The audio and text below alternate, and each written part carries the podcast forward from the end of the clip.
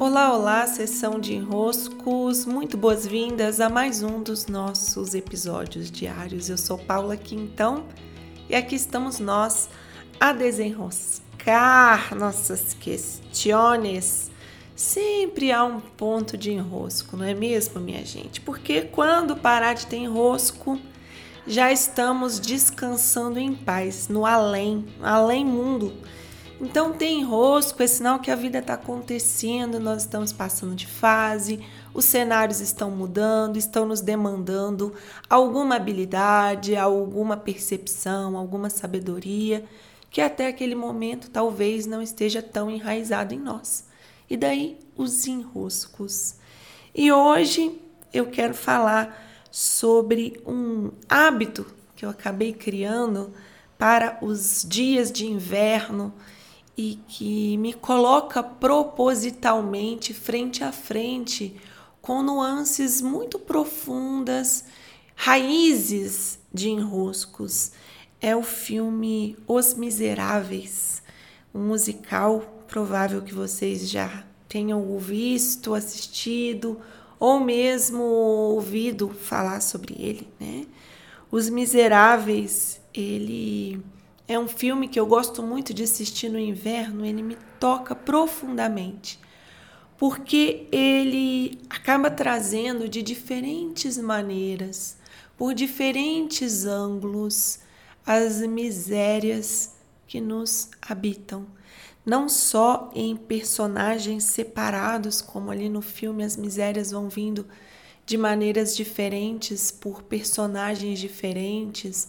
Às vezes é a cobiça, às vezes é a inveja, às vezes é o se auto-diminuir, se desprezar, às vezes é o não perdoar, às vezes é aquela cobrança excessiva por coisas que já poderiam ter sido liberadas, as prisões que criamos e criamos para os outros a partir das nossas misérias. Esse filme, ele é muito lindo porque ele nos leva a essas diferentes misérias.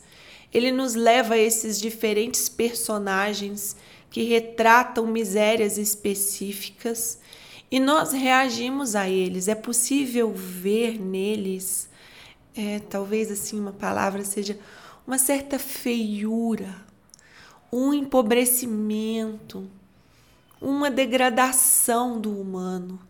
A miséria, ela é esse humano se degradando, mas não porque a situação social o coloque em miséria. E ali no filme a própria disputa, né, a luta de classes, o contexto de uma revolução francesa, ali há uma miséria do povo versus um povo que tem dinheiro, mas não é exatamente o ter ou não ter dinheiro que os coloca em miséria.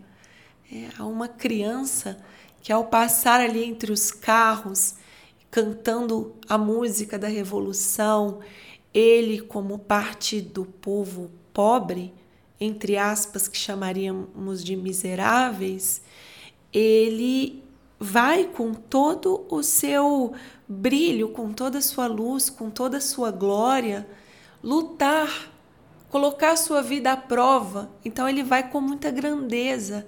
Ele não vai como quem é miserável. O miserável, ao contrário, é aquele que não percebe os recursos que tem, não percebe em si a riqueza. Então, ou a reação pode ser de cobiça, querer o do próximo, ou pode ser de inveja, querer que o próximo não tenha, ou pode ser de cobrança excessiva, de não perdão, querer que o outro fique sem, seja punido, punido, punido até a eternidade. E há momentos no filme em que nós nos deparamos com uma riqueza, mas com uma riqueza, uma riqueza que não vem da matéria, é uma riqueza para além da matéria, porque as verdadeiras riquezas são bens imateriais e eternos eternos. Então ali estão os valores, o perdão, o amor, o cuidar do outro, a atenção ao que o outro precisa, o amar, o amar incondicionalmente. Quantas riquezas esse filme nos possibilita enxergar, quanto ajuste de postura ele trata em nós, enxergando as misérias que são todas nossas, que estão todas dentro de nós, intrínseca ao ser humano em expansão. Então, perceber como essas misérias estão se apresentando em mim agora é o exercício que eu sempre faço no inverno, para que eu possa ver como as riquezas da alma, as riquezas verdadeiras, as verdadeiras riquezas eternas, podem se pronunciar em mim, ganhar mais espaço do que as misérias. E assim saindo né, desse lugar invernal em direção à luz, e saindo desse lugar, desses pântanos da alma, em direção a uma subida, a uma expansão, a uma luz. Acredito que é uma recomendação que eu me alegro em fazer para o inverno. Eu já vi aqui algumas das minhas integrantes do Espírito Selvagem já assistindo, já me dando feedback, já me marcando nas redes sociais. Eu acredito que é uma é uma oportunidade, oportunidade para irmos intencionalmente ao inverno que nesse momento habitamos. Recebam meu grande abraço, meu agradecimento pelos retornos de vocês sobre os podcasts diários. Uma alegria tê-los aqui. Beijos e até.